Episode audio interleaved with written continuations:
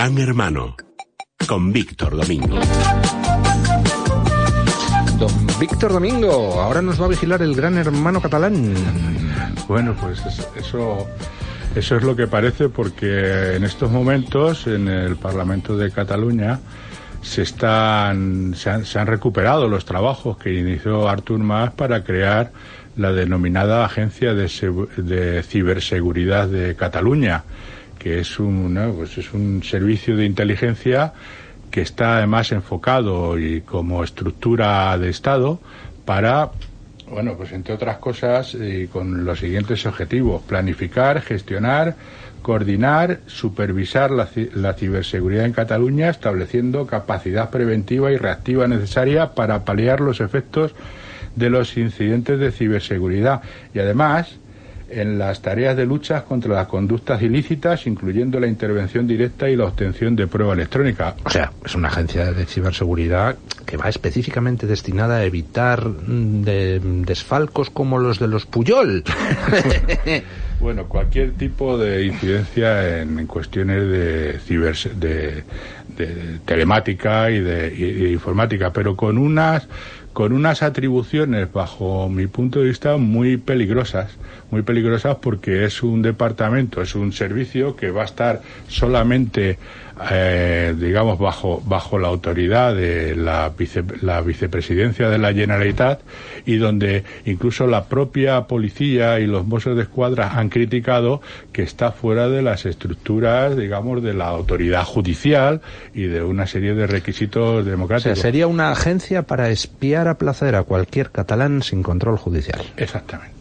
Exactamente. Sí. En materia... Pero seguro que el gobierno central enseguida interviene bueno, para evitar el este El desafío. gobierno central no hace nada y además, además hay un problema bajo mi punto de vista. Claro, esto a los separatistas catalanes no les importa porque lo hacen precisamente por eso. Es que en España, hay, en el, a nivel de Estado y por supuesto con influencia en las distintas comunidades autónomas, hay hasta tres organismos que se dedican a estas cosas, como el Instituto Nacional de Ciberseguridad. Pues no son suficientes, hay que crear una docena más por lo menos. Sí.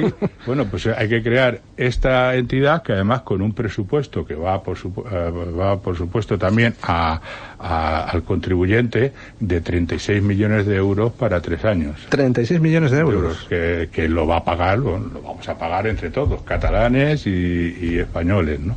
O sea que como el gobierno catalán está quebrado, se va a gastar 36 millones de euros en hacer una agencia para espiar a los catalanes. Exactamente. Ese es, eh, bien, sí. Y además al margen, porque me ha llamado la atención que curiosamente al, al, documentarme sobre todo esta, sobre todo este anteproyecto de ley que está mm, ahora mismo eh, accesible en, el, en la página web del Parlamento de Cataluña, por supuesto está todo en catalán, que es, es una cosa que me ha llamado la atención, porque hombre, que menos que también hacerlo en castellano, ¿no? Pues sí, sobre todo porque más de la mitad de los catalanes su idioma habitual es el castellano, ¿no? Exactamente, Pero... que me ha, me ha, costado un imperio a poder traducir el anteproyecto, que además el anteproyecto yo recomiendo a nuestros oyentes que si pueden entrar en el Parlamento de Cataluña, que es parlament.cat y ven y ven la información y le pueden echar un vistazo, se puede dar que esto no tiene, vamos, no tiene, merece la pena leerlo porque es que se saltan las leyes de, de, de protección de datos. Ah, exagerado, sería la primera vez que el gobierno catalán se salta una ley. Y se hace y se hacen una un departamento exclusivamente para su antojo y para bueno para lo que quiera la vicepresidencia de la Generalitat. Uh, parece ser que tanto el Partido Popular como Ciudadanos son los únicos que están poniendo serios reparos. Bueno, no serios reparos, han hecho una enmienda a la totalidad a este anteproyecto, pero tienen que saber nuestros oyentes que esto se va a discutir durante estos días en el Parlamento de Cataluña y, y a mí me sorprende que esto no salte a los medios de comunicación porque me parece un asunto muy grave crear esta especie de, CNI catalán. Bueno, no tenemos apenas tiempo, desgraciadamente, para meternos a fondo en lo del canon digital, pero no tengo más remedio que hacerle una pregunta. ¿Nos van a devolver la pasta que nos quitaron? Bueno, ya, ya le adelanto que no, como no nos devolvieron el dinero cuando también el, en el año 2011 la Audiencia Nacional anuló el canon digital de José Luis Rodríguez Zapatero. Ya van dos veces que los nos sacan la pasta nos han sacado por un procedimiento ilegal y luego no nos devuelven el dinero. Devuelven y ahora tendremos que estar a expensas de si cómo se retoma este asunto del canon digital porque hemos perdido 13 años. Los autores, que se supone que son los que se tendrían que compensar con esto del canon digital, y por supuesto los ciudadanos pagando y, arbitrariamente este, este canon digital y en los últimos tres años en el gobierno de Rajoy por los presupuestos generales del Estado, que es lo que ha anulado el Tribunal Supremo. En fin, país de pandereta, don Víctor.